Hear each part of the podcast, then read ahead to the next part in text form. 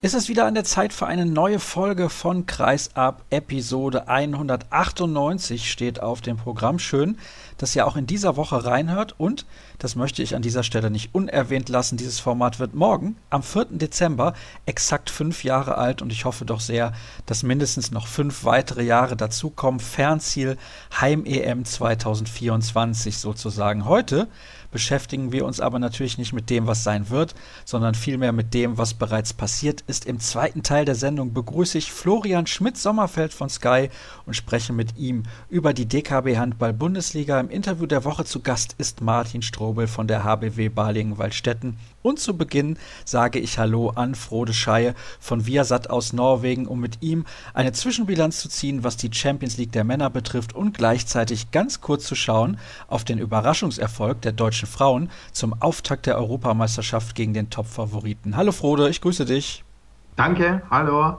Ja, ich weiß nicht, ob du über die Frauen-WM so gerne sprechen möchtest. Deswegen fangen wir mal an mit der EHF Champions League und kommen gleich zur Frauen-Europameisterschaft. Ich habe es gesagt, wir schauen auf die ersten zehn Spieltage und beschäftigen uns vor allem mit den Gruppen A und B. Fangen wir mal mit Gruppe A an. Barcelona neun Siege und eine Niederlage, 18 Punkte und die Konkurrenz schon deutlich dahinter mit WADA 13 Punkte und die Löwen Vesprem und Kielce mit jeweils 12 das sieht relativ deutlich aus für die Spanier. Also die haben bislang eine sehr, sehr gute Saison hingelegt. Ja, ich finde, die spielen zurzeit einen tollen Handball auch. Die haben sich gut verstärkt mit sehr spannenden Spielern. Die französische Diga Mem und Fabregat natürlich. Aber da gibt es auch andere, der neue Rechtsaußen von Spanien. Ich finde, die spielen super klasse Handball. Die haben auch der Torschützekönig von letztes Jahr in Deutschland geholt. Mortensen spielen schnell, spielen schön und die haben wirklich überzeugt. Und ich sehe die als eine klaren Außenseiter für Champions League-Titel dieses Jahr. Favorit meinst du wahrscheinlich? Ja, ich meine Favorit. Macht aber nichts. Mir ist aufgefallen, dass Aaron Palmerson sich mittlerweile in Barcelona zurechtgefunden hat. Siehst du das auch so? Ja, er hat endlich seine Knieschmerzen in Schach bekommen und äh, nicht die großen Probleme, die er hatten. Oder war auch so ein bisschen Unruhe in einem Westbrem mit all diese Sachen, weil er wollte nach Barcelona und er ist einer von den Besten in diese Position als Werfer und als seine als seine Playmaker. Also er spielt auch super. Aber ich finde die ganze Mannschaft spielt stark zur Zeit. Das ist, glaube ich, ein neuer FC Barcelona, kann man das ein klein wenig so sagen. Sie hatten in den letzten zwei, drei Jahren nicht diese Qualität. Nein, also die haben die KMM geholt, wann ich jung war. Die hatten die älteren Spieler, Modus ist weg. Die haben so einen kleinen Generationswechsel gemacht. Anderson ist geholt, der spannende dänische Spieler hat sich verletzt, ein Jahr war er weg und er ist jetzt zurück. Aber ich finde, die bauen jetzt richtig gut, die haben Kontinuität auf der Trainerbank und man sieht das auch, wie die, wie die spielen, wie die kämpfen und die haben auch ganz deutlich die, seine Spiele gewonnen. Wer die Spiele auch teilweise deutlich gewonnen hat und sehr überrascht, zumindest die meisten Experten, es war das Skopje. Vor der Saison Arpad Sterbik weg, Luka Zindric weg, Kaneas weg, Makeda weg. Was waren deine Erwartungen an Wada? Ich dachte, dass der einen Top-6-Platz bekommen könnte, weil Krischanz, sehe ich als ein, ja, das ist ein Außenseiter.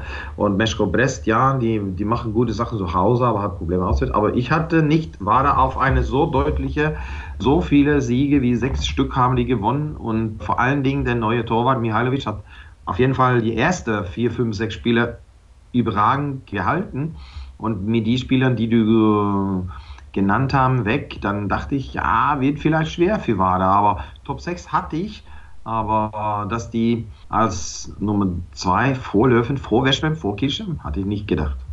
Und dann kommen wir zu den Mannschaften, die du gerade angesprochen hast. Dahinter nämlich die Löwen, Vesprem und Kielce.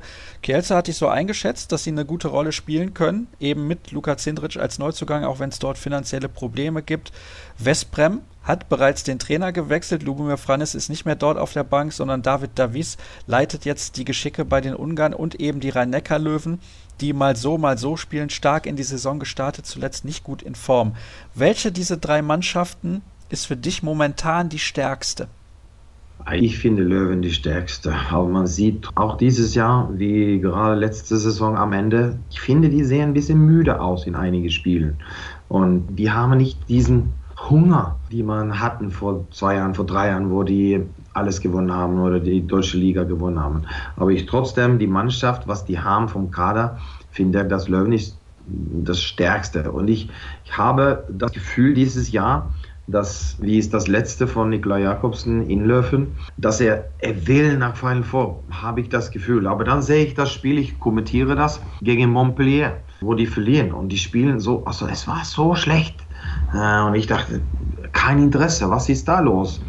Aber trotzdem, ich denke, die könnten, alle die vier Mannschaften, die können alle Nummer zwei werden. Und wenn man Nummer zwei wird, dann kriegt man eine Mannschaft von Gruppe CD und dann ist die Chancen für auf jeden Fall Viertelfinale richtig, richtig hoch und dann ist auch die Final Four nah dran. Ich sehe Löwen als die beste Mannschaft, aber mehr variabel als früher. Westbrem ist für mich eine riesen Enttäuschung.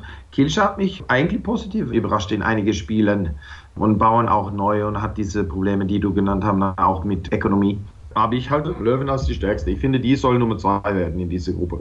Sie spielen noch zu Hause gegen Wada und gegen Kielce auswärts in Brest. Da kann man durchaus auch gewinnen mhm. und dann zum Abschluss noch in Barcelona, wenn Barcelona wahrscheinlich schon Gruppensieger ist. Also ich sag mal so, wenn sie drei Spiele dieser vier Partien gewinnen, könnte es was werden mit dem zweiten Platz. Vor allem natürlich das Spiel gegen Wada muss man gewinnen, damit man an den Mazedoniern vorbeizieht. Lass uns kurz noch sprechen über Westbrem. Hat der Trainerwechsel etwas gebracht oder nicht? Nee, gar nichts. Ich verstehe das nicht. Westbrem ist für mich die Mannschaft, die ich nicht verstehe. Da ist irgendwas los mit der Politik, mit Trainerwechsel, mit Erwartungen. Die hat Nortea super Arbeit gemacht. Da spielen die Unentschieden gegen Plotsch. Plotsch, die ein Jahr vorher nicht zu Hause verloren haben. Auch Barcelona geschlagen, die dann diese Saison Champions League gewonnen haben. Und dann wird er gefeuert, abends nach dem Spiel. Und dann kommt der Assistenttrainer, macht gute Arbeit und da ist er raus. Und dann kaufen die Vranjes für 100 Millionen und er bleibt auch nicht lange da. Ach, ich verstehe nicht. Und wenn man sieht, welche Spieler die kaufen, dann denkt man, ha, diese Arbeit kann ich selber besser machen. Also wie kann man einige von den Spielern kaufen? Ich verstehe das nicht. Akram Brei, warum kaufen die ihm zum Beispiel? Warum kaufen die drei links außen? Waren die zwei richtig gute hatten vorher? Nein, ich verstehe nicht die Personalpolitik in Westbrem. Und die haben viele alte Spieler. Man holt dann neue Torhüter. Stebik ist für mich also ein Idol gewesen. Er ist 38. Aber das ist auch für mich ein Zeichen. Was wollen wir? Das ist alles kurzfristig. Man denkt nur eine Saison und fertig. Und ich sehe auch nicht David als eine fertige Trainer. Wenn ich ihm so Branjes vergleiche oder so Ortega vergleiche, ist das ein Riesenunterschied. Ah, das ist eine Enttäuschung. Ich verstehe das nicht, wie schlecht die gespielt haben. Es ist ein bisschen besser jetzt, haben die ein paar Spiele gewonnen, aber nicht überzeugend. Sind Sie zu emotional in Westbrem und entscheiden zu wenig mit dem Kopf? Ja, kann man sagen, aber ich finde, es ist auch eine Konstellation in der Mannschaft, die mit vielen älteren Spielern, viele Individualisten, man holt einen Nadic, mit einem Nadic weiß man, was man kriegt, dann kriegt man einen, der für sich spielt und für sich Tore macht, hat Palmerson, der besser ist und lasst ihn weg. Also, ja, es gibt viele Sachen, die ich da nicht verstehe. Und nächstes Jahr kommt Lauge. Lauge ist da hingegangen, weil Dranjes da ist und plötzlich ist da Witz der Trainer. Na, keine Kontinuität, zu viel Geld, zu viele Spielern. Da muss ein Riesenumbruch passieren in Westbam, finde ich. Und das ist natürlich ein Problem, wenn du gerade erst Verträge mit einigen Spielern gemacht hast. Sie haben auf jeden Fall einen viel, viel zu großen Kader, das ist klar. Lass uns noch ein bisschen in Gruppe A über Montpellier sprechen, denn das ist der Titelverteidiger und Zuletzt gab es ja dann einen Sieg gegen die Rhein-Neckar-Löwen. Da hat man gedacht, ja, es könnte jetzt wieder funktionieren. Einige verletzte Spieler sind auch wieder zurückgekommen. Und dann gab es eine Heimniederlage gegen Christianstadt. Das dürfte überhaupt nicht passieren. Die laufen. Gefahr, dass die überhaupt nicht in die K.O.-Phase kommen. Unglaublich eigentlich. Ja, das ist richtig unglaublich. Klar, die haben Pech gehabt, dass Tryganovikius weg waren und Simone verletzt waren und der Legende Gugu verletzt waren. Klar, ist auch Fabregat, geht weg nach Barcelona, vielleicht der beste Abwehrspieler, die hatten. Patterson ist gut, ja, aber nicht, das hat nicht die Niveau von, von Fabregas, finde ich. Aber trotzdem sollten die bessere Ergebnisse schaffen, als die geschafft haben. Die haben trotzdem Gerard im Tor. Aber ich finde, mit Montpellier ist es so, letzte Saison war ein bisschen wie Flensburg so seit, alles, alles geht in Montpelliers Richtung. Absolut alles. Ergebnisse, die Spiele und plötzlich stehst du in Fallen vor und da läuft alles. Also ich denke, das war so, jeder Spieler, Trainer, absolut alle 100%, 100%, 100%. Also das war vielleicht ein bisschen über, was da in die Mannschaft ist. Und jetzt hat man der Saison, wo das genau das umgekehrt ist. Ne? Da ist das alles ein bisschen geringer als Maximum vom Potenzial. Zu Hause gegen die Chance soll man natürlich nie verlieren. Gerade wie du gesagt hast, hat man gegen Löwen gewonnen. Da dachte ich, gut, jetzt sieht besser aus. Aber ich war enttäuscht von Löwen in diesem Spiel. In Westbrem kann man verlieren, da hat Angriff nicht funktioniert, aber die haben auch in Kristanz da unentschieden gespielt. So die, ah, ich denke, dass die Feier hat zu lange gedauert. Ah, ja, das ist natürlich schön, wenn man dann auch mal ein bisschen länger feiert, aber anscheinend zu lange. Und jetzt gibt es ein ganz, ganz wichtiges Spiel dann nach der Weltmeisterschaft zu Hause gegen Meschkow Brest. Also wenn das nicht gewonnen wird, müssen wir uns wahrscheinlich schon frühzeitig von Montpellier verabschieden. Und dann gehen wir in die andere Gruppe, in die Gruppe B. Und dort ist Paris Saint-Germain die Mannschaft, die alles dominiert bis auf das Spiel in Saget. Das haben sie nämlich verloren und da haben die Ungarn richtig gut gespielt und gezeigt, wie man PSG schlagen kann. Ja, das hat man äh, gezeigt. Man haben eigentlich PSG in die eigene Waffe da geschlagen. Saget hat eine richtig tolle Hinrunde gespielt.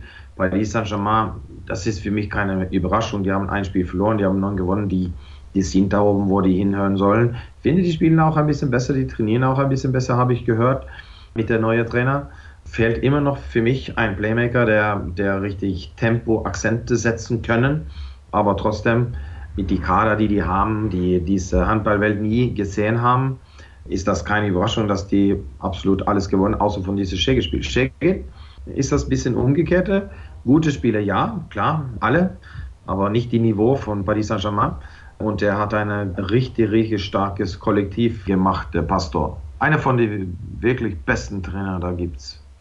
Absolut. Und ja, na, mit 15 Punkten nach 10 Spielen steht Saget richtig gut da und wird wahrscheinlich am Ende Zweiter in dieser Gruppe werden und hat dementsprechend sehr gute Chancen, auch ins Final Four einzuziehen. Paris Saint-Germain hat sich vor der Saison nochmal verstärkt. Ist die Mannschaft besser als in den letzten Jahren? Ja, finde ich. Die Wechsel von, von Moros, das habe ich nicht verstanden. Eine Top-Spieler, ja klar. Aber ich finde Paris noch noch besser als letzte Saison. Das ist Wahnsinn, was die haben mit Ektal de Reda auch.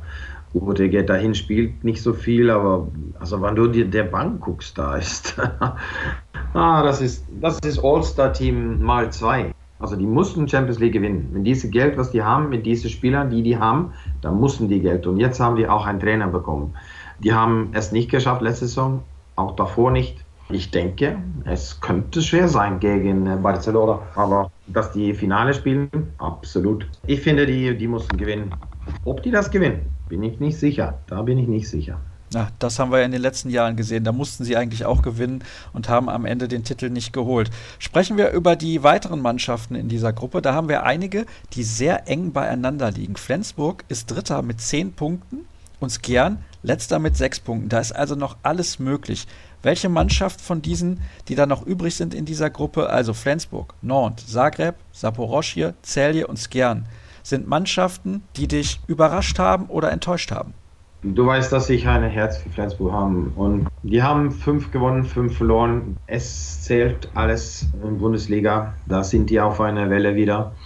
In die Champions League haben die ein Rotationsprinzip genommen. Da wechselt er unheimlich viel. Lasst alle die Spieler, die nicht in die erste sechs sind, in die Bundesliga spielen. Ich war dabei gegen Mutur Saproscha, haben die ein klasse Spiel gemacht, also richtig stark.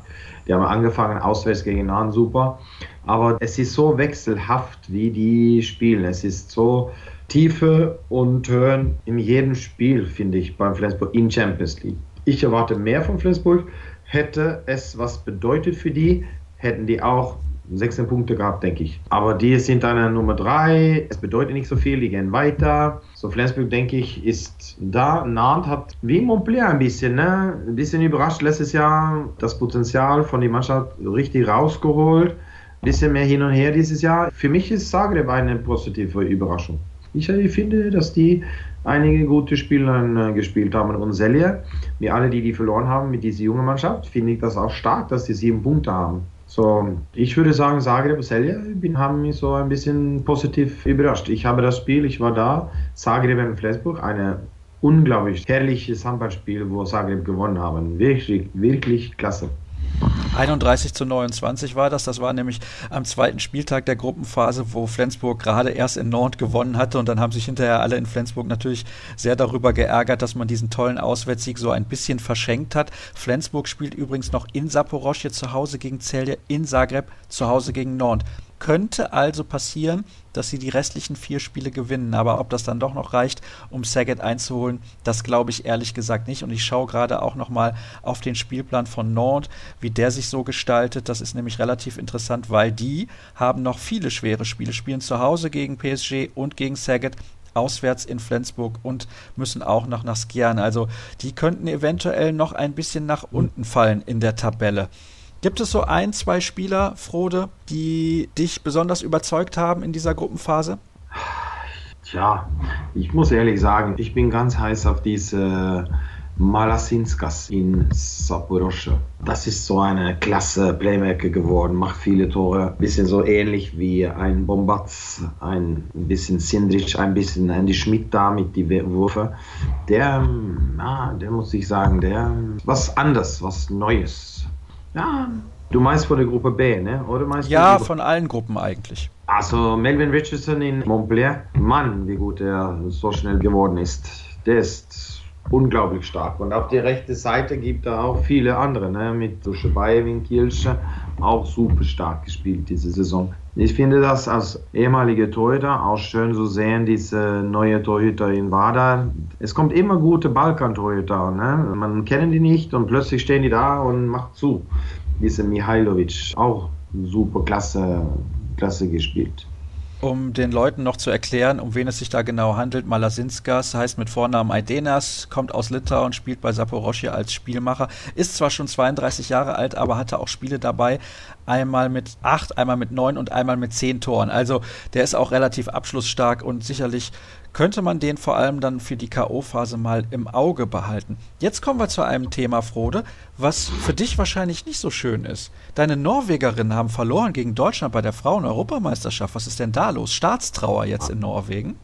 Ja, nein, keine Arbeit. Wir haben, äh, wir haben ah nein, das kann eigentlich nicht passieren. Aber wie schlecht die gespielt haben, kann ich mir nicht mehr erinnern in Abwehr besonders. Und, und die Laufbereitschaft, dass die nicht zurückgelaufen sind, das war immer die Waffe von Norwegen. Also das haben die angefangen in die 90er Jahren und da haben die anderen das nicht gemacht und da haben die eigentlich Spiele und Meisterschaften gewonnen, weil die beide Wege gelaufen sind, nach vorne und zurück. Die anderen haben nur nach vorne gelaufen. Und da verlieren man durch diese Sachen. Klar, Nura Mörk ist weg. Das ist wahrscheinlich 10 Tore Differenz. Sie war Top-Torschütze-Königin in die Weltmeisterschaft in 17, wo Norwegen Silber geholt haben. Sie war Torschütze-Königin in Europameisterschaft in 16, wo Norwegen gewonnen haben. Aber es darf nicht passieren. Ich finde, er hat viele Fehler auf der Bank gemacht. Er ist ein guter Freund, ich kenne ihn gut. Ich finde, er ist einer von den besten Frauentrainer der, in der ganzen Welt. Der Tore Heigerson hat absolut alles gewonnen. Er kann sicherlich viel mehr Handball als ich. Aber trotzdem hat viel zu viel gewechselt. Warum wechselt der Torhüter in die Halbzeit? Warum kommt Henny Reis da nicht früher rein? Auf die halbe Rechte lässt er nicht so lange länger spielen. Also es war so viele Fehler, finde ich. Aber trotzdem, die Spieler waren schlecht. Deutschland hat mich klar überrascht. Ich finde die nicht so stark eigentlich. Also das war eigentlich, ich verstehe das eigentlich nicht, wie die da verloren haben wieder, die das könnte. 33 Tore. Das gibt's doch gar nicht. Hatten wir ein schlechtes Spiel vor, wann war das? In, war das in Serbien, wo wir auch 30 Tore über, aber da waren wir schon weiter. Das war ein bedeutungsloses Spiel. Und in so einem Spiel, wo alles bedeutet, ist das ganz komisch oder tragisch. Ich weiß nicht, welche Worte ich sagen sollte, aber und dieser letzte Wurf von Jakobsen, kurz Eche flach, also warum wirfst du da? Gut, ich muss sagen, die kämpferische Bereitschaft von den deutschen Spielern, ich habe auf Deutschland lange gewartet, die verstehen auch nicht, warum die nicht besser sind, aber da ist viele Politik auch, weiß ich, nicht so glücklich vielleicht mit seiner Trainerwahl, vielleicht Jetzt haben die einen Trainer, der passt vielleicht besser zu die Mannschaft. Was Neues, ganz anderes als Biegler. Mehr Laufen, mehr Angriff. Naja, viele junge, spannende Spieler. Bölk, sehr, sehr spannend. Stolle, sehr spannend. So, die haben Spieler, aber die deutsche Bundesliga für Frauen ist zurzeit nicht so stark. Wir mussten einige Jahre zurück, waren Thüringer ein Faktor waren in Europa. Jetzt hatten die Glück, dass die weiter sind. Bietigheim ist schon ausgeschaltet von der Champions League. Ah, das war ein, ähm, eine von den größeren Rückschlägen für norwegische Frauenhandball und auch eine von den größten Überraschungen in Frauenhandball. Und es war das erste Mal seit der Europameisterschaft 2014, dass Norwegen ein EM-Spiel verloren hat. Und das war damals eine bedeutungslose Partie zum Abschluss der Hauptrunde. Also Hut ab vor der Leistung der deutschen Mädels. Und dazu sei erwähnt, ein weiterer Titelkandidat, nämlich Weltmeister und Gastgeber Frankreich, hat das Eröffnungsspiel gegen Russland verloren und wird mindestens zwei Minuspunkte mit in die nächste Turnierphase nehmen. Während das deutsche Team heute um 18 Uhr gegen Rumänien sich genau dafür schon qualifizieren kann. Zu sehen ist die Begegnung übrigens bei Sport Deutschland TV oder im linearen Fernsehen bei Eurosport. Frode, ich danke dir herzlich für deine Expertise. Weiter geht's dann gleich nach unserer ersten Pause in der heutigen Ausgabe mit der DKB Handball Bundesliga. Wir machen weiter in der aktuellen Ausgabe von Kreisab und kommen vom internationalen Handball zum nationalen Handball, zur DKB Handball Bundesliga. Und ich freue mich, einen Neuling hier in der Sendung begrüßen zu dürfen. Viele kennen ihn von Sky. Dort kommentiert er nämlich die Spiele der DKB Handball Bundesliga und teilweise auch der EHF Champions League. Er heißt eigentlich Florian Schmidt-Sommerfeld. Alle nennen ihn nur Schmiso. Das mache ich auch. Herzlich willkommen bei uns. Grüß dich. Ja, servus Sascha. Vielen Dank für die Einladung. freue mich sehr dabei zu sein. Ja, und das zum fast fünften Geburtstag, denn ich habe es eben zu Beginn der Sendung gesagt, morgen wird Kreisab fünf Jahre alt. Jetzt muss ich dich natürlich fragen, hast du jemals vorher schon reingehört? Ja, habe ich schon mal, aber ich bin echt so ein ganz schlampiger Podcast-Hörer. Das gilt aber nicht nur für Kreis ab, sondern für jeden. Ich könnte dir nicht mal mehr sagen, also ich habe natürlich jetzt in die letzte Episode nochmal reingehört, um nochmal ein Gefühl zu kriegen, wo ihr vor allem über die Frauen-EM gesprochen habt zum Start. Und sonst, ich höre immer mal wieder, aber das ist bei mir bei allen Podcasts so. Ich habe irgendwie keinen, den ich durchgängig höre, sondern ich höre mal, und dann bin ich wieder lange weg und dann treffe ich es irgendwann mal wieder. Das ist bei mir, ich habe da irgendwie noch keine Routine eingeschliffen. Macht aber nichts. Bei uns bist du jetzt mit an Bord und ich hoffe in Zukunft auch mal regelmäßiger. Wir wollen in diesem Teil der Sendung sprechen über die MT Melsungen, über die Rhein-Neckar-Löwen, über den Kretsche der Saison, denn bei Sky gibt es ja immer den Kretsche des Monats, aber wir haben uns gedacht, wir sprechen mal über die zwei, drei Spieler, die vielleicht bisher in der Saison insgesamt wirklich brilliert haben und wir schauen ganz, ganz kurz auf die deutsche Handballnationalmannschaft, denn gleich im Interview der Woche ist ja Martin Strobel zu Gast und das wird sicherlich auch sehr, sehr spannend und da interessiert mich natürlich auch Schmisos Meinung. Fangen wir an mit der MT Melsung und die Liste der Verletzten ist relativ lang. Julius Kühn hat sich das Kreuzband gerissen, Domagoj Pavlovic hat sich einen ganz, ganz fiesen Schien- und Wadenbeinbruch zugezogen und fällt bis zum Saisonende aus. Das sind zwei wichtige Akteure im Rückraum. Jetzt kam noch eine Verletzung von Marino Maric dazu. Sowieso nicht mit dabei waren Tim Schneider und Michael Müller. Was bitte ist los da in Hessen? Ja, das ist eine extrem gute Frage. Also mir dreht schon wieder alles um, ehrlich gesagt, im Magen, wo du diese Liste mal vorliest. Weiß nicht, ob man hier solchen Worten um sich schmeißen darf, aber es ist echt zum Kotzen. Also das war so meine Reaktion auf den Kühn-Ausfall. Ich konnte das echt nicht glauben, weil ich, glaube ich, auch just das letzte Spiel, ich glaube, es war gegen BHC gemacht habe, wo Kühn noch dabei war und genau danach ja, kommt diese Verletzung und es ist ja, es ist ja, wie du sagst, es ist nicht die, die einzige und das sind ja absolute Säulen. Ne? Maric gehört, glaube ich, schon so zu den besten Kreisläufern der Liga. Kühn ist der dominante Mann überhaupt in Melsungen da im linken Rückraum. Und ist ja auch nicht so, dass die überall mega viel Alternativen hätten. Also am Kreis zum Beispiel weiß ich jetzt gar nicht. Goller ist ja gegangen nach Flensburg. Danner haben sie natürlich noch, aber ich weiß es ehrlich gesagt gar nicht. Da muss ja dann wahrscheinlich einer aus dem Nachwuchs nachrücken. Also das trifft die schon extrem heftig und das sind Leute, die sie nicht ersetzen können und es ist dann auch in einer Vielzahl, die sie nicht auffangen können. Allerdings muss man im Fall von Julius Kühn dazu sagen, dass seitdem er nicht mit dabei ist, die Mannschaft sich irgendwie weiterentwickelt hat. Es klingt ein bisschen kurios, aber zumindest machte es so den Eindruck, denn Finn Lemke spielt plötzlich in der Offensive, macht da teilweise sieben Buden und da denkst dir, warum hat er das vorher denn nicht gemacht? Warum hat er gar keine Einsatzzeiten im Angriff bekommen? Vielleicht, um Kühn auch mal ein bisschen zu entlasten, denn der spielt vorne wie hinten. Das wäre gar nicht so schlecht. Hast du recht, hat mich auch überrascht. Ich hätte auch gedacht, im Spiel danach direkt, da fällt jetzt alles zusammen, da haben sie dann, glaube ich, direkt mal 40 Tore gemacht oder so, wenn ich richtig bin. Also auf einmal haben die richtig angefangen, Handball zu spielen, was bei der MT ja, ich sag mal, das war ja schon immer sehr Einzelkönnerlastig, auch letztes Jahr schon, als der große Angriff kam mit den drei Europameistern. Das ist auch so ein Ding, was mir aus diesem BHC-Spiel, was ich gemacht habe, sehr hängen geblieben ist. Es war halt wirklich oft, also wann ist Kühn am besten? Ich glaube, so wie jeder Shooter am besten ist, wenn er einen Mittelmann neben sich hat, so einen Kaliber an die Schmied, der ihn bringt und einsetzt, in gute Wurfpositionen bringt. Das war aber echt selten. Der hat teilweise so Basketballermäßig, wie so ein Point Guard bei zehn Metern das Tippen angefangen oder eigentlich noch weiterhin. Bei zwölf Metern, dann ist er alleine auf die Abwehr zu und hat dank seiner überragenden Fähigkeiten das Ding halt reingeschweißt. Aber so wirklich, dass der Ball mal läuft, die in Position kommen. Ich habe auch das Gefühl, das funktioniert echt besser, seit er raus ist. Bei Finn Lemke, ich habe genau über ihn mal mit Axel Gerken gesprochen, als er in Melsungen war, weil mich das auch sehr interessiert hat. Es hieß ja, also als Magdeburg kam, der soll jetzt auch mal wieder mehr auf der Königsposition im Angriff spielen. Und das haben sie auch nach wie vor vor, ihn da mehr einzubinden. Jetzt natürlich notgedrungen müssen sie es eh machen, weil sie ja, Philipp Müller spielt, glaube ich, auch nur Abwehr dieses Jahr, weil sie eigentlich gar keinen linken Rückraum sonst mehr haben. Aber ich bin irgendwie immer noch ein Fan. Ich mag die Spielweise von Finn Lemke, hab mir aber mal von unseren Sky-Experten erklären lassen, Schwalbe war das, glaube ich, vor allem vorne ran, dass bei so einem großen Mann einfach die Übersetzung so hoch wird, dass das, wenn du so richtig guten, schönen, temporeichen Top-Handball spielen willst, dass der da allein körperlich eigentlich nicht mehr wirklich mitwirken kann. Also seit der, dieser Ansage bin ich so ein bisschen hin und her gerissen, aber ich bin irgendwie immer noch Fan von dieser Option, Finn Lemke auch mal auf dem offensiven Teil der Platte zu sehen es müssen ja nicht 30 Minuten pro Spiel sein, aber ich sag mal, wenn er so seine 10 Minuten im Angriff bekommt und Kühn dadurch entlasten kann, wenn der dann wieder mit dabei ist, ist das, glaube ich, für die MT eine sehr, sehr gute Alternative.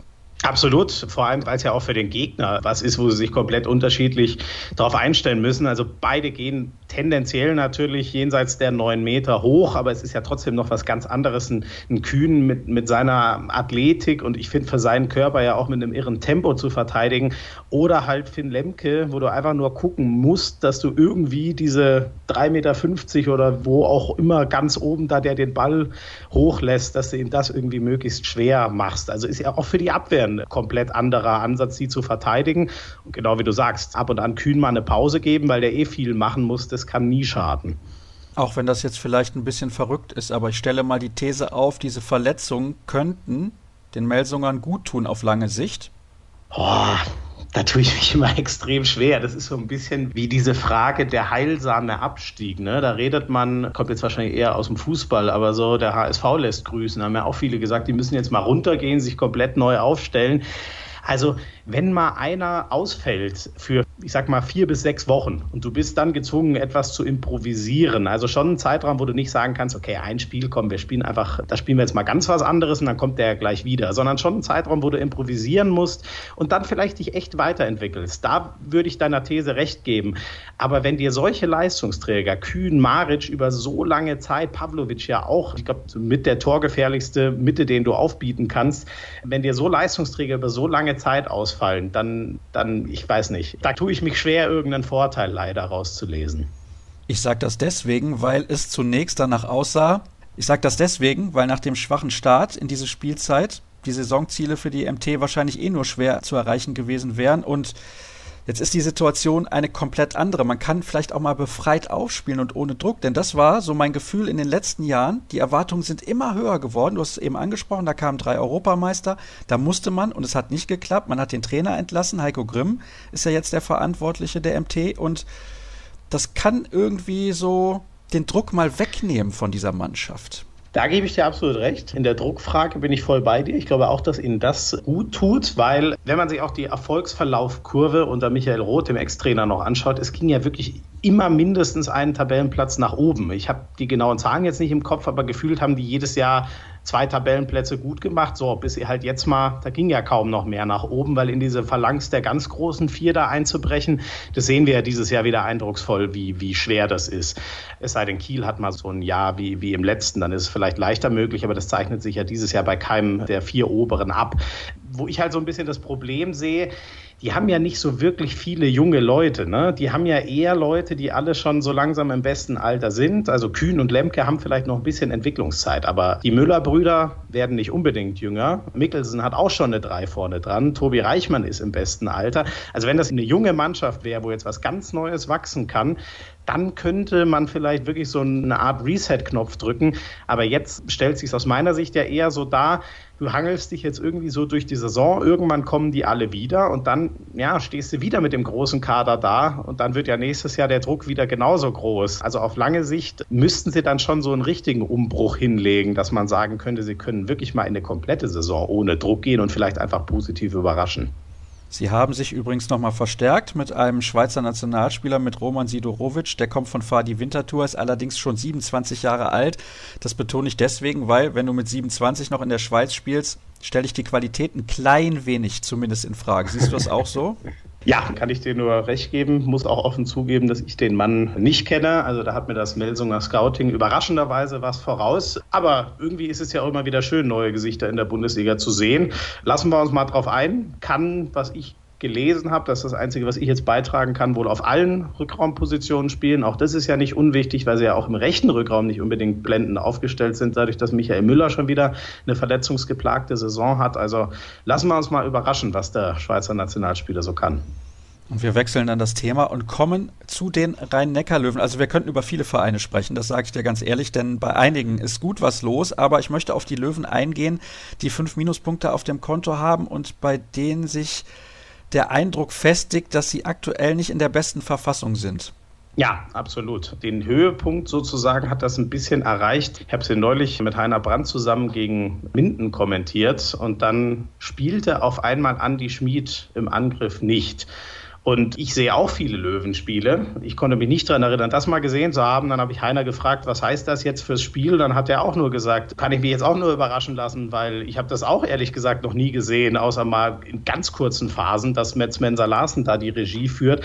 Also allein das zeigt ja schon, wenn Andy Schmid und sein Trainer hat auch nach dem Spiel Nikolai Jakobsen ganz deutlich gesagt, er hat einfach schlecht gespielt.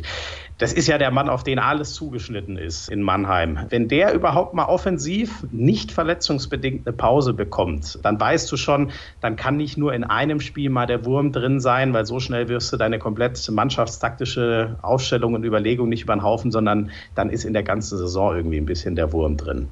Sie haben den Vertrag von Andy Schmid ich sage das jetzt mal so salopp, ein bisschen ohne Not bis 2022 verlängert, dann ist der gute Mann 39 Jahre alt. Gut, okay. Das willst du ihn jetzt gleich um die Ohren hauen. Hast du natürlich recht, wann hat man schon mal die Gelegenheit, ihnen das überhaupt um die Ohren zu hauen? Da würde ich jetzt allerdings dann doch eher Gegenrede starten. Also ich finde nach wie vor, man muss sich langsam darum kümmern, Nachwuchs aufzubauen. Ne?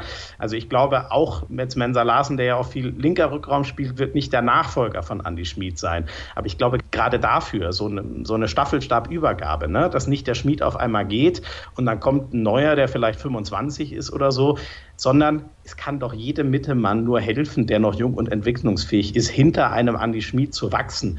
Deswegen finde ich die Entscheidung, ehrlich gesagt, würde ich immer mitgehen. Spannend ist halt in Kombination, dass Alexander Pettersson ja auch verlängert hat und auch dort bleiben wird, ja, bis er Richtung 40 geht. Also das ist schon interessant, weil es dann, wenn die beiden wirklich immer noch so oft bis dahin zusammen auf der Platte stehen, dann wird es natürlich echt so ein Rentnerrückraum, den sie da haben. Und das wird natürlich entsprechend schwierig, wobei Alexander Pettersson, wie ja auch Gudjon Valo Sigurdsson, unfassbar fit ist. Also das muss man diesen Isländern einfach zugute halten. Ich weiß nicht, wie die das machen, aber es ist ein unglaublicher Ehrgeiz und so oft sind die im Kraftraum, das ist schon sensationell. Bei Andi Schmid ist es so, du hast gerade gesagt, da willst du eine Gegenrede starten, hast du dann auch gemacht, aber ich finde, es ist natürlich für einen zweiten Mann hinter ihm unglaublich schwer, erstens genug Spielzeit zu bekommen und zweitens Spielzeit zu bekommen zu einer Phase der Partie, wo es auch drauf ankommt, um dann entsprechend zu wachsen. Weil wenn Schmid dann irgendwann aufhört, holst du vielleicht einen Nachfolger, nochmal dann neu, der muss sowieso ins System reinfinden, aber der, der vorher unter Schmid gelernt hat, der konnte nicht in den entscheidenden Phasen lernen, da möchte Schmid ja noch selber spielen. Absolut, hast du recht. Nur das ist eben der saure Apfel, in den du beißt. Also ich halte das immer noch für die, für die bessere Variante. Ich meine, einen Tod musst du sterben. Entweder du holst einen ganz neuen, stellst den gleich ins Vertrauen. Das wird ja auch nicht sofort funktionieren. So hast du zumindest den mal rangeführt. Und klar, du kannst dann nicht im ersten Jahr sagen, so, hier, du bist Andi Schmid 2, wie auch immer du heißt, führ uns jetzt mal zu zwei Meisterschaften, wie der das gemacht hat. Das wird natürlich nicht funktionieren, aber so doof sind die Löwen auch nicht. Da werde ich ihnen nichts Neues Neues erzählen. Ich glaube trotzdem, dass der sich leichter tut, wer auch immer mal sein Nachfolger wird, wenn er noch ein bisschen unter ihm wachsen konnte, als wenn wirklich der komplette Cut kommt und du eins zu eins dieser Andy Schmid-Ersatz bist. Er ist auf einmal weg, du bist auf einmal da. Ich weiß, das ist kein Beispiel aus dem Handball, aber ich führe immer wieder wahnsinnig gerne, das wird jetzt nur Leuten was helfen, die schon mal NFL geguckt haben. Für mich ist das das Paradebeispiel. Mein Lieblingsquarterback, und das ist ja so ein bisschen vergleichbar, Quarterback und der Rückraum Mittemann im Handball, Aaron Rodgers von den Green Bay Packers, der wurde hoch gedraftet, auch relativ hoch in der ersten Runde, also früh ausgewählt. Es war klar, der ist ein großes Talent. Der saß auch erst mal drei Jahre einfach nur auf der Bank und hat im Training von einem der Besten, von Brad Favre, gelernt. Und es hat wunderbar funktioniert. Der hatte von Anfang an einen Bombenstart in die NFL. Und ich kann mir schon vorstellen, wenn man das gut plant, und dafür haben sie jetzt noch einige Jahre Zeit, dann kann sowas ähnliches auch in Mannheim mit Andy Schmid und wer auch immer dann Aaron Rodgers ist gelingen. Romain Lagarde von Nantes soll ja angeblich dann auch zu den Löwen kommen. Und das wäre sicherlich keine schlechte Alternative zu Andy Schmid als dann jemand, der hinter dem Schweizer ein bisschen lernen kann. Sind wir vielleicht einfach auch zu verwöhnt, was die Löwen angeht, dass sie in den letzten Jahren immer so herausragend gespielt haben? Sie hätten eigentlich letztes Jahr auch Meister werden müssen. In den beiden Jahren vor der Meisterschaft waren sie jeweils Vizemeister, einmal extrem knapp und das andere Mal auch relativ knapp. Aber dass wir dann so denken, die müssen immer weiter Zauberhandball spielen? Absolut, absolut. Da bin ich 100% bei dir. Ich glaube auch, gerade an dieser Benchmark, die sie gesetzt haben, daran knabbern die Löwen gerade am heftigsten. Man ist das einfach gar nicht mehr gewohnt, dass die nicht von Anfang an, man denkt immer vor der Saison Kiel und ist dann doch relativ schnell bei den Löwen, was den Top-Favoriten auf den Titel angeht. Und wenn wir mal in die so ein bisschen, ich sag mal, weniger spannenderen Jahre der HBL zurückdenken, wer hätte dann so vor fünf bis zehn Jahren ernsthaft gedacht, das ist eine Mannschaft gibt, die die Kieler zweimal hintereinander relativ deutlich und dann ja sogar ein drittes Jahr, auch wenn sie dann nicht Meister geworden sind, überhaupt in die Schranken weisen kann. Also ich glaube, allein daran kann man irgendwie festmachen, dass die Erwartungshaltung, die die Rhein-Neckar-Löwen selber da gestreut haben, unendlich hoch ist. Und du hast ja vorhin mal gesagt, es sind nur fünf Minuspunkte. Vielleicht sollten wir auch einfach mal froh sein, dass es ja nicht so ein Startzielsieg, wie er sich ja letztes Jahr schon wieder angedeutet hat, dass das vielleicht in der HBL gar nicht mehr möglich ist, wenn wir mal die Flensburger ausklammern, wobei ich glaube, dass die auch irgendwann in der Rückrunde noch mit den Kräften haushalten müssen und dann vielleicht ein paar, ein paar Punkte Punkte liegen lassen. Aber vielleicht ist das einfach nur die Entwicklung. Es wird immer gelobt, dass diese Liga immer, immer enger wird. Und vielleicht ist das auch einfach nur gut, dass auch die Rhein-Neckar-Löwen nicht mehr mit ihrem brutal guten Offensivhandball durch die Liga spazieren konnten, wie es ihnen in den letzten zwei Jahren oft gelungen ist. Spannung ist natürlich das, was wir als Zuschauer gerne haben. Deswegen ist das absolut in Ordnung. Und ich finde das auch wieder schön, dass die Kieler einigermaßen stabil sind. Da haben wir jetzt vier Mannschaften oben mit dabei, die eine realistische Chance haben, am Ende der Saison ganz oben zu stehen. Und das ist, glaube ich, das, was wir auf jeden Fall auch uns wünschen und gerne sehen möchten. Wir kommen jetzt zum Kretsch der Saison. Wir haben die Kategorie von Sky ein bisschen übernommen. Und jetzt sind ja doch schon einige Spiele absolviert. Wir gehen auf die WM-Pause zu und Wer ist denn so dein Akteur der Saison bisher? Oder vielleicht hast du sogar zwei, drei Namen für mich, über die du sprechen möchtest. Ja, ich dachte jetzt, äh, verdammt, ich dachte, ich muss mich auf einen festlegen. Gerne auch. Du hast mich ja vorgewarnt. Und dann habe ich lange überlegt und ich bin dann ehrlich gesagt bei Mike Machulla gelandet. Weil ich hatte, das ist jetzt fast peinlich, das zu sagen, ne? aber ich dachte ernsthaft in all meiner Unwissenheit, dass Flensburg dieses Jahr so von wegen, der Meistertitel ist endlich geschafft und dann geht noch der große alte Mann da im Tor weg, so eine Riesenstütze. Ich dachte, die brauchen jetzt einfach ein bisschen wieder, um sich zu finden. Für mich ist Flensburg, das ist eine brutale Überraschung, dass die so durch die Liga gepflügt sind bisher. Spannend wird halt die Rückrunde, wo sie die ganzen schweren Spiele auswärts haben. Da muss man vielleicht noch so einen kleinen Haken sich irgendwo in den Hinterkopf machen, dass man das nicht aus den Augen verliert. Ich glaube, Kiel, die Löwen, Magdeburg, die spielen ja, glaube ich, alles auswärts in der Rückrunde. Das wird halt spannend, wie viele Punkte sie dann behalten. Aber für mich ist halt der Vater dieses Erfolgs, wie soll es auch anders sein? Beim Trainer läuft alles zusammen. Man könnte jetzt Benjamin Buric nehmen oder so, aber für mich kann der Kretsche der Saison bisher nur ein Flensburger sein. Und ich finde, dann muss es auch der sein, bei dem alle Fäden zusammenlaufen. Ich fand das schon letztes Jahr, mir hat das echt wehgetan. Ich habe das Flensburger Aus in der Champions League kommentiert, was natürlich wirklich ein Spiel zum Vergessen war. Aber wie da auf Mike Machulla herumgedroschen wurde, das hat mir echt wehgetan, weil ich nicht das Gefühl hatte, dass er das auch nur ansatzweise verdient hatte, weil es einfach ein Tag war, wo nichts ging. So, und zwei Monate später stehen die mit der Meisterschale da und alles ist vergessen. Und nochmal ein paar Monate später stehen wir da und reiben uns alle fassungslos die Augen, wie die verlustpunktfrei da oben stehen können. Und wenn ich es auf einen Kretsche der Saison bisher reduzieren muss, dann kann das für mich nur der Trainer der SG Flensburg-Handelwitz sein. Das ist eine sehr, sehr interessante Wahl, hätte ich ehrlich gesagt nicht mit gerechnet. Es ist ja auch so, gestern gab es einen Sieg gegen die HSG Wetzlar und es war der sechste Eintore-Sieg in der Bundesliga in dieser ja. Saison für die Flensburger. Ja es ist oft mit Hängen und Würgen. Auch das, also eigentlich ist das Glück so langsam aufgebraucht. Eigentlich müssen die jetzt mal die ganzen engen Spiele unentschieden spielen oder mit einem Tor verlieren. Ich wünsche ihnen das nicht. Aber ob das so konservierbar ist, also sechsmal mit einem Tor, das ist schon, das ist schon absolut irre. Wie gesagt, eigentlich ist das Glück langsam ausgereizt. Aber wer ist es denn für dich? Jetzt muss ich mal zurückfragen. Wenn dich Mike Machulla so überrascht, wer wäre denn dein Kretsche der Saison bisher? Ja, ich wäre jetzt nicht so in Richtung Trainer gegangen. Ich kann deine Wahl absolut nachvollziehen. Wenn man jetzt mal rein auf die Torschützenliste schaut, muss man natürlich sagen, dass Matthias Musche eine überragende Saison spielt. Ja, ja. Da ist es allerdings Absolut. natürlich so, er ist ein Linksaußen, er wirft auch die sieben Meter. Magdeburg spielt einen unglaublich schnellen Handball. Vor drei, vier Wochen hätte ich wahrscheinlich gesagt Marco Besjak, weil ich finde, dass der eine überragende Spielzeit hingelegt hat bislang. Jetzt haben die Magdeburger in den letzten drei, vier Spielen nicht so überzeugen können, sind im EHF Cup ausgeschieden. Ich habe das Spiel gesehen in Porto und da haben sie wirklich unglaublich schlecht gespielt. Und seitdem Piotr Chabkowski verletzt ist, haben sie da auch ein Problem in der Abwehr. Das funktioniert nicht mehr ganz so gut wie vorher. Das wäre vor ein paar Wochen meine Wahl gewesen. Im Moment fällt es mir, was die Spieler angeht, tatsächlich sehr, sehr schwer. Aber Benjamin Buric, muss ich sagen, gefällt mir auch in Flensburg sehr, sehr gut. Als wäre er immer schon da gewesen. Das ist die große Überraschung, ne? Also wahrscheinlich habe ich mich da auch völlig verleiten lassen. Matthias Andersson, der hat halt der wirkte immer so, als wäre er gefühlt immer noch ein halber Welttorhüter. Ne? Vielleicht war der halt doch nicht mehr so, so überragend in seinen letzten Jahren, wie man es hinter dieser grandiosen Abwehr auch sein kann. Weil anders kann ich mir das von Benjamin Burisch fast nicht erklären, dass der so, also der war ja in Wetzlar schon super, aber was der dieses Jahr hält, ist ja, ist ja absolut absurd. Und mit Musche hast du natürlich absolut recht. Also wenn man, wenn man einen allein, ich meine, am Ende sagen Zahlen schon immer eine Menge. Ne? Also ich bin so ein Zahlengläubiger, auch das hat vielleicht mit meiner Football-Vergangenheit zu tun. Wenn man rein nach Zahlen geht, ich habe es jetzt gar nicht drauf, aber gefühlt, der hatte ja schon die 100 Tore voll, da haben alle anderen noch mit der 50-Tore-Marke gekämpft. Also wenn man sich leicht machen will, das mache ich jetzt gar nicht vorwurfsvoll oder so, aber der Name Musche, den hatte ich als Spieler natürlich auch ganz weit vorne im Kopf. Also insofern, ich glaube, wir sind gar nicht weit auseinander.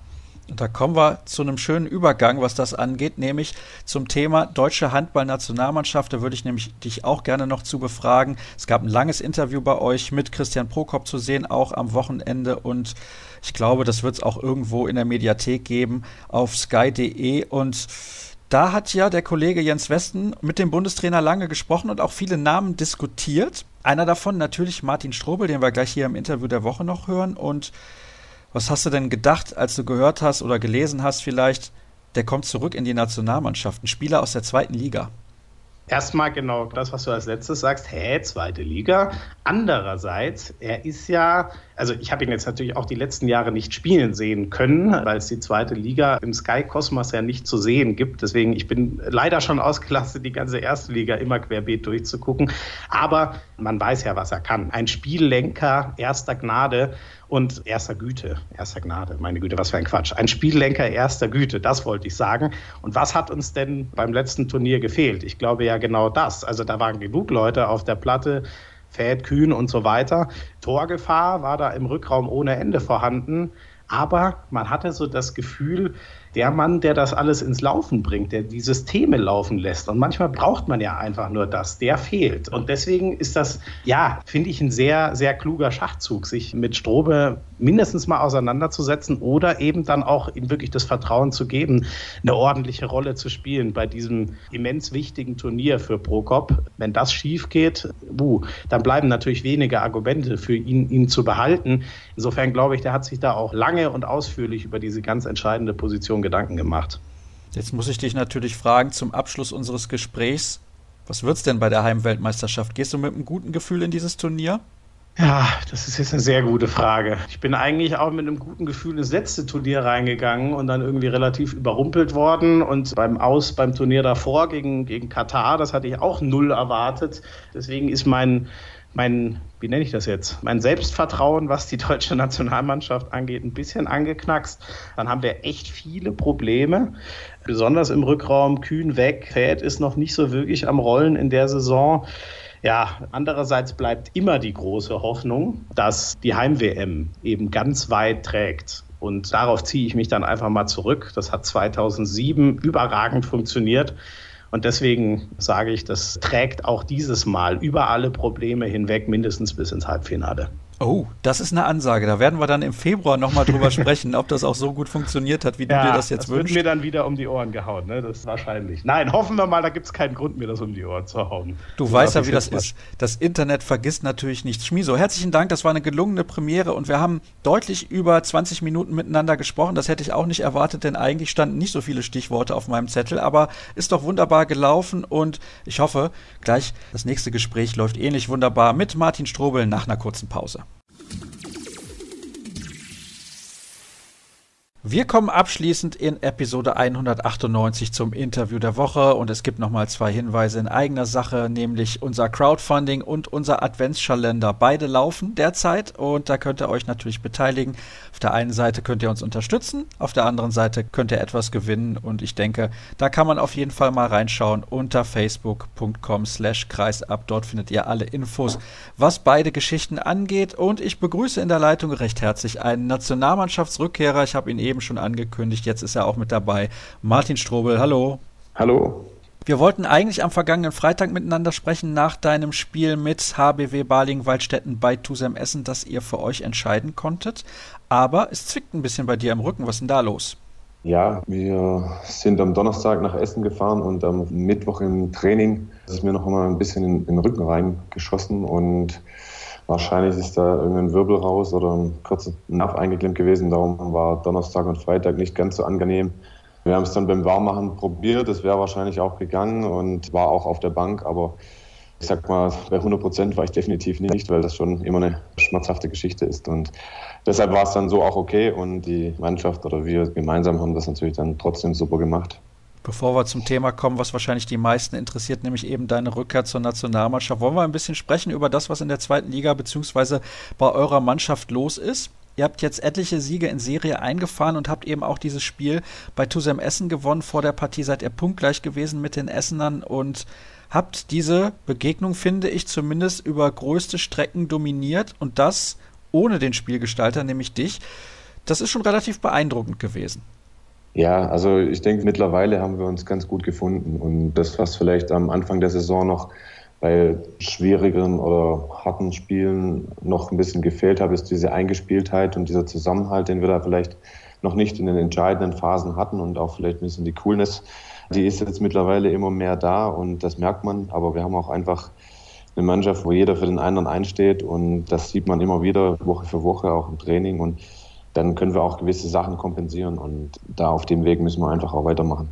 Ich habe mich vor dem Spiel ein bisschen länger mit deinem Bruder Wolfgang unterhalten, der ja der Geschäftsführer eurer Mannschaft ist und der wollte nicht so richtig offensiv werden, was den Aufstieg angeht. Hat gesagt, ja, vielleicht in zwei, drei Jahren, dann sollten wir doch wieder aufsteigen in die erste Liga. Denn das ist ja schon ein Traditionsstandort auch geworden in den letzten 15 bis mhm. 20 Jahren. Wie ist das denn bei euch Spielern? Ich meine, ihr seid natürlich ehrgeizig, ihr seid Leistungssportler, ihr wollt aufsteigen. Spricht man innerhalb der Mannschaft über sowas eigentlich gar nicht? Kann ich mir ehrlich gesagt nicht vorstellen. Also das ist vielleicht dieses Jahr auch so ein bisschen unser, ja, wie sagt man, wir berufen uns nicht darauf und das ist tatsächlich auch so in der Mannschaft und wir sind sehr ehrgeizig und das zeichnet uns, glaube ich, auch die ganze Trainingswoche aus, aber dann auch vor allem, wenn Wettkampf losgeht, dass alle 100 Prozent da sind. Natürlich ist mir ehrgeizig, dass man gewisse Ziele erreichen will, aber jeder, der letztes Jahr bei uns im Team war und stand, hat gemerkt, wie schwierig es ist. Und aktuell sind wir jetzt am Anfang Dezember und die Saison geht bis zum 8. Juni. Also es ist noch richtig lange hin. Wir haben jetzt zwar viele erfolgreiche Spiele gehabt, aber man muss da einfach schauen, dass man oben dran bleibt, weil das ist ziemlich schwierig und das ist auch unser Ziel, einfach da oben mitzumischen. Es gab ja auch in der letzten Saison eine Mannschaft, die ganz klar vorne weggelaufen ist, der Bergische AC. Und man sieht ja jetzt auch in dieser Saison in der DKB Handball-Bundesliga, dass die da einen sehr, sehr guten Kader schon beisammen hatten. Jetzt noch mit ein paar Verstärkungen auch in der ersten Liga durchaus für Furore sorgen. Das ist in dieser Saison anders. Ist die zweite Liga vom Niveau her in den letzten zwei, drei Jahren deutlich besser geworden. Ich meine, du bist jetzt im zweiten Jahr in der zweiten Liga mit dabei. Du kannst das ein bisschen auch vergleichen mit deiner Zeit noch in der ersten Liga. Ist die erste Liga noch immer so weit entfernt von der zweiten Liga, wie das früher der Fall war? Ich denke, durch die Zusammenlegung der zweiten Liga von Nord und Süd in, in eine eingleisige zweite Liga hat sich da schon viel getan. Und man sieht, dass die Professionalisierung vieler Clubs stetig vorangeht und vor allem was halt die ersten acht bis zehn Mannschaften angeht. Da sind sehr gute strukturelle Sachen schon da und von dem her gibt es da nicht einen extremen Unterschied, was teilweise irgendwelche Hallen angeht oder da wird schon sehr gute Arbeit in vielen Vereinen geleistet, denke ich. Natürlich gibt es trotzdem immer noch gewisse Unterschiede, sonst wäre der Cut nicht gerechtfertigt. Aber ich denke, viele Spiele haben mittlerweile echt ein gutes Niveau. Wenn man jetzt auch unser Spiel letzte Woche gegen Coburg zu Hause ansieht, denke ich, war das von beiden Mannschaften. Also nicht, nicht nur, weil wir gewonnen haben, das hat uns gefreut, aber das war ein gutes Niveau einfach. Und da sieht man, wie sich das Ganze entwickelt hat, denke ich. Als du damals dich dazu entschieden hast, mit in die zweite Liga zu gehen, wie schwer ist dir das gefallen aus rein sportlicher Sicht? Ja, ich habe mir natürlich davor schon gewisse Gedanken darüber gemacht. Man hat lange Zeit in der ersten Liga gespielt und auf einem sehr hohen Niveau agiert und dann das will man natürlich auch in einer Art und Weise trotzdem auch beibehalten, aber trotzdem sieht man auch, was es für Möglichkeiten oder für Ziele eben nochmal im Verein gibt, will natürlich auch weiterhelfen, da nochmal vielleicht was zu entwickeln, um eben wieder irgendwann mal diese Erstligaluft zu schnuppern. Und da habe ich mich damals bewusst dafür entschieden. Von dem her war es natürlich schwierig, das letzte Jahr, wo wir sehr engagiert zu Werke gegangen sind, auch herbe Niederlagen teilweise einstecken mussten, war kein einfaches Jahr, aber daraus habe ich extrem viel gelernt. Und die Erfahrung äh, habe ich dann mitgenommen und tut mir in irgendeiner Art und Weise dann auch wieder irgendwann mal gut. Weil sich das alles irgendwie ein bisschen relativiert? Ja, man muss sich halt doch mit vielen Themen einfach jeder Spieler für sich, aber auch mit der Mannschaft einfach immer mehr auseinandersetzen. Da ist es oftmals sind es klar entscheidende Sekunden, aber auch wie man gewisse Spiele angeht, auch auswärts und wie man dann die Mannschaft zusammenhält und dass wir eben alle hinter einem gemeinsamen Ziel hergehen und dass wir da als Gemeinschaft auftreten. Ich glaube, das war ganz wichtig und das ist das, was uns bis jetzt auch ganz stark macht. Könntest du dich damit abfinden, wenn du im restlichen Verlauf deiner Karriere nur noch in der zweiten Liga spielen würdest? Wenn es so ist, dann muss ich das. Außer ich wirke aktiv dagegen und das muss man dann mal abwarten. Also ich habe noch Vertrag und klar, die Frage stellt sich überhaupt, wie lange die Karriere noch geht. Und da ist gerade so ein Findungsprozess bei mir, wo ich jetzt dann auch abschließen möchte, wo ich dann sage, okay, das ist dann irgendwann mal das ganze Handballthema beendet und man muss schauen, was danach auch mal kommt. Aber das ist jetzt gerade erst so im, so im Angehen. Also ist gerade eine spannende Zeit auf jeden Fall. Aber wenn es so kommt, dann muss man sich mit vielen Themen abfinden und da muss man aber auch voll dahinter stehen. Das ist, denke ich, das Wichtigste und dass sich da nicht irgendwas zurechtreden. Einfach ehrlich sein zu sich selbst und zu allem anderen auch. Moment mal, also normalerweise kommt doch dieser Hinweis zum Karriereende immer vom Journalisten, nicht vom Spieler selbst. Du bist erst 32 Jahre alt, habe ich da was verpasst? Nee, nee, es ist trotzdem, geht man jetzt ja in ein Alter, wo es dann nicht mehr unbedingt zehn Jahre geht. Wobei manche Spieler zeigen es immer wieder, wie lange sie spielen können auf Top-Niveau. Trotzdem ist es meiner Ansicht nach nicht immer hundertprozentig planbar und man sollte sich trotzdem davor immer schon viele Gedanken dazu machen. Und ich habe das schon, ja, schon immer gerne so, dass wir das in einer Abfolge haben, auch, dass das letzten Endes nichts von heute auf morgen entschieden wird, sondern wenn gewisse Chancen eventuell kommen, muss man sich darüber Gedanken machen, aber genauso auch in vielerlei anderer Hinsicht. Weil du eben gesagt hast, dann ist das ganze Thema Handball erledigt. Bedeutet das, du hast dann mit dem Handball nichts mehr zu tun, wenn du nicht mehr spielen wirst? Nee, das war schon eher auf das Aktive bezogen. Also ich, wie gesagt, ich bin da jetzt in einer gewissen Findungsphase, wo ich eben für mich herausfinden will, welcher Weg würde es denn irgendwann mal für mich geben. Also ich bin schon noch sehr interessiert daran, nochmal ein Masterstudium irgendwann mal abzuschließen oder zu beginnen. Erstmal wäre ganz gut und dann irgendwann abzuschließen. Und in welche Richtung das dann letzten Endes geht, bin ich gerade am Schauen. Ich denke, die Erfahrung, die ich aus dem Sport gemacht habe, habe ich Lust, da irgendwo auf jeden Fall weiter zu tragen. Aber so wie mein Lauf oder Werdegang bis jetzt war, habe ich noch nicht viel mit Trainertätigkeiten um, gehabt oder ich sehe da auch gerade mich nicht in der Position und deswegen, das ist gerade so eine Findungsphase, die eben da vonstatten geht, ja. Es wäre auf jeden Fall sehr, sehr spannend, wenn du irgendwann unter deinem Bruder Trainer im Verein werden würdest, denn das gibt ja dann auch ja. so Situationen, wo man dann vielleicht mal sagen muss, ich muss den Trainer jetzt entlassen. Und das ist zumindest auf der emotionalen Ebene dann sehr, sehr spannend und interessant. Aber soweit wollen wir jetzt nicht vorausschauen.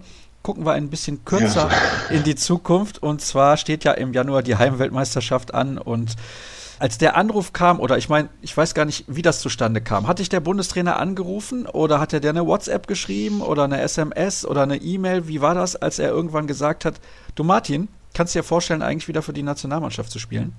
Ja, also er hat mich angerufen und das war, ja, ich weiß gar nicht, wann es genau war, auf jeden Fall mit einem gewissen Vorlauf vor dieser ersten größeren Maßnahme jetzt im Oktober, wo das stattgefunden hat und hat mich einfach gefragt, wie es bei mir aussieht, A, körperlich, B, ob ich Lust dazu habe, weil er verfolgt ein bisschen was und von dem her würde mich gerne mal zu einer Maßnahme einladen. Und darüber, klar, hatte ich jetzt überhaupt gar nicht gerechnet. War natürlich schön und natürlich jetzt auch im Hinblick auf die Heimweltmeisterschaft ist das ein unglaublicher Anreiz, wo man sich dann da nochmal Gedanken dazu macht. Wäre die Situation für dich eine andere, wenn das Turnier, sagen wir mal, in Katar, Ägypten, Spanien oder Kroatien stattfinden würde? Ich hätte mir auf jeden Fall deutlich mehr Gedanken dazu machen müssen, ja. Trotzdem ist es erstmal eine Ehre, wieder in einen gewissen Fokus gerückt zu sein. Und trotzdem habe ich mich mit ihm kurz geschlossen, dass ich auf jeden Fall Rücksprache auch mit meiner Familie halte.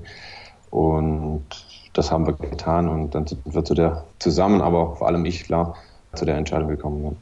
Gehen wir noch mal ein bisschen zurück in der Zeit. Du hast nach den Olympischen Spielen in Rio gesagt, Nationalmannschaft ist für mich erstmal nicht mehr oder generell nicht mehr. Warum hast du das damals gemacht? Weil du im Prinzip mehr oder weniger alles erreicht hattest, was mit der Nationalmannschaft damals möglich war? EM-Titel und Olympiamedaille? Ja, das war, also alles erreicht ist ja so ein bisschen, das Jahr 2016 war natürlich ein unglaubliches Jahr, wenn man den Januar nimmt mit der Europameisterschaft und dem Titel dazu, dann die Olympischen Spiele, was ein Riesenziel immer von mir war, einmal da aufzulaufen, das dann noch abzuschließen mit einer olympischen Medaille, das war schon was ganz Besonderes. Und nach dem Turnier hatte ich so ein gewisses Bauchgefühl und da habe ich irgendwie drauf gehört, A, ging es mir, hatte ich Probleme auch von meinen Achillessehnen her, wo ich dann eben irgendwo mal einen Cut setzen musste. Das ist das so, wie, weil die zwei, drei Jahre davor einfach ein bisschen zu viel waren. Auch was die Spielzeit und die Spieldauer, was ich im Verein hatte, anging. Und trotzdem hatte ich nach diesem olympischen Turnier da irgendwie so ein Bauchgefühl, wo ich sagte, okay, jetzt muss mal eine Veränderung her. Und das hat sich dann gut angefühlt und habe mich dann damals dazu so entschlossen, ja. Wie war denn so die Rückkehr dann zur Nationalmannschaft? Ich meine, mit einigen der Spieler hast du ja noch zusammengespielt, aber ein paar neue Gesichter sind ja auch dabei gewesen, allen voran der Bundestrainer. Was war denn für dich der Beweggrund, außer dass eine Heim-WM ansteht, zu sagen, ja, ich mache das? Weil du hättest ja auch Nein sagen können. Ja, also die Woche hat super viel Spaß gemacht. Klar kennt man noch viele Spieler, die meisten eh. Christian hat auch sofort einen guten Eindruck gemacht und die ersten zwei Tage war vielleicht schon noch so ein bisschen komisch wieder das Gefühl wieder so auf so einer Maßnahme, weil es dann, doch zwei Jahre her war, aber da war man dann echt schnell wieder drin, auch aufgrund des Trainings, der Termine, die man da so hatte, auch gleich am Mittwoch das Spiel. Also von dem her ging es eigentlich relativ zügig.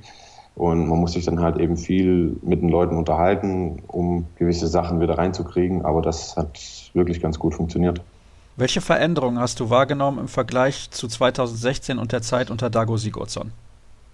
Ja, das ist, jeder Trainer hat seine Besonderheiten oder auf die Sachen, die er besonders Wert legt. Und so natürlich auch Christian. Und wir hatten gewisse taktische Änderungen, sind vorhanden, aber ich sag mal, der grobe Spielrhythmus bleibt schon ähnlich. In der Abwehr sind wir ein bisschen anders, aber ich denke, die gesamte Truppe weiß, dass das Turnier, und hat über das Turnier im letzten Januar, also die EM in Kroatien, hat man auch gar nicht mehr so viel verloren. Das ist auch wichtig, denke ich. Das ist abgehakt. Da kann man jetzt auch nichts mehr hin und her rütteln. Jetzt kommt ein super Highlight, wo wir alle extrem viel motiviert drauf sind und das muss sich letzten Endes dann auf das Handballfeld übertragen und eine gewisse Stimmung erzeugen, das dann ja, zu geschlossenen Mannschaftsleistungen eben kommt. Muss alles so passen, wie es 2016 gepasst hat, damit diese WM auch ein Erfolg werden kann, weil ihr habt damals sehr vom Teamgeist gelebt. Ihr habt auch davon gelebt, dass ihr ein Außenseiter gewesen seid. Und das ist bei einer Heimweltmeisterschaft mit einem EM-Titel vor drei Jahren schon ein bisschen was anderes. Ja, das muss sich schon jeder bewusst sein, dass der, der Fokus und der Druck da natürlich bestimmt ein anderer ist. Wir hatten es bei der EM 2016 natürlich erlebt, dass wir da von einer Euphoriewelle auf die andere sind. Aber ich denke, wenn man auch bei einer Europameisterschaft als Deutschland Richtung Halbfinale schaut, dann wird der Druck nicht unbedingt kleiner und das musste dann erstmal bestehen. Und die Olympischen Spiele sind wir als Europameister angereist und haben sie mit Platz drei abgeschlossen. Also das war auch nicht so, dass da jetzt sagt, ja, wir fahren da jetzt mal hin und sind eigentlich der Außenseiter, sondern da bist du auch dann mit in der Favoritenrolle. Und das ist eben viel, viel mental auch dabei, wo man sagt, man muss sich mit dem Ganzen viel auseinandersetzen, aber natürlich dann auch die Teamstruktur und das Zusammengehörigkeitsgefühl, denke ich, gibt bei sowas einen ganz großen Ausschlag, weil man eben dann auch bei so einer Heimweltmeisterschaft von den Emotionen und von der Leidenschaft, die dann, dann auch vielleicht in den Arenen herrscht, sich nochmal pushen kann. Ich nehme es schwer an, dass du ein bisschen Blut geleckt hast jetzt bei diesem Lehrgang, wo ihr gespielt habt gegen Israel und im Kosovo. Wenn jetzt der Bundestrainer hinkommt und sagt, Martin, war schön, dass du zurückgekommen bist, aber ich verzichte jetzt auf dich, was die Weltmeisterschaft angeht, wärst du dann enttäuscht?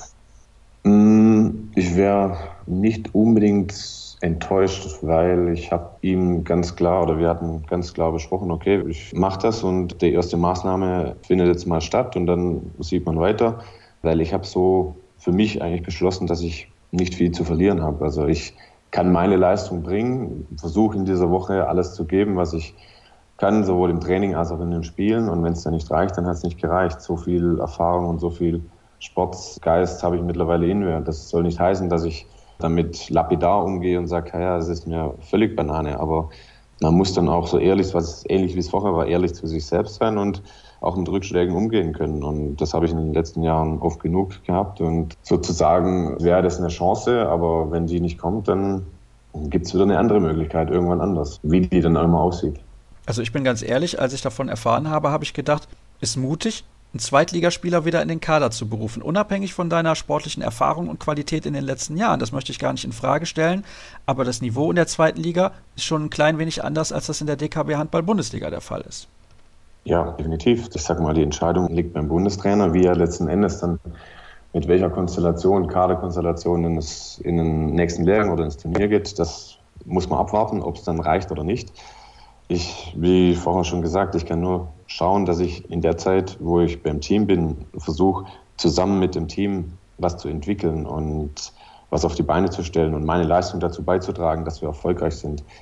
Und alles andere müssen dann andere Personen entscheiden. Also, können wir zusammenfassen, du gehst relativ gelassen mit der ganzen Geschichte um und wartest ab, was auf dich zukommt. Ja, ich bin sehr engagiert und ehrgeizig, das kann man schon noch dazu sagen. Also ich will so eine Chance natürlich auch nutzen, aber ich mache mir jetzt keinen Kopf darum, was passiert, wenn. Und das ist vielleicht, ist denke ich so, dass ich damit ganz gut umgehen kann. Mich würde es zumindest, auch wenn es vorher alle überrascht hat, dass du wieder dabei bist, überraschen, wenn du dann am Ende nicht mit dabei wärst. Ich glaube, das kann man auf jeden Fall so sagen, denn sonst hätte der Bundestrainer, glaube ich, gar nicht erst diese Maßnahme ergriffen. Martin, herzlichen Dank für deine Zeit. In unserer heutigen Gerne. Ausgabe haben wir, glaube ich, sehr, sehr viel besprochen. Es ist eine lange Sendung geworden und Deswegen bedanke ich mich auch nochmal bei euch, bei den Hörern, dass ihr bis jetzt mit dabei geblieben seid. Alle weiteren Infos gibt es wie immer unter facebook.com slash kreisab, bei Twitter at kreisab.de sowie bei Instagram unter dem Hashtag und Accountnamen kreisab. Nächste Woche sind wir wie gewohnt wieder für euch da. Macht's gut und bis dann. Tschüss.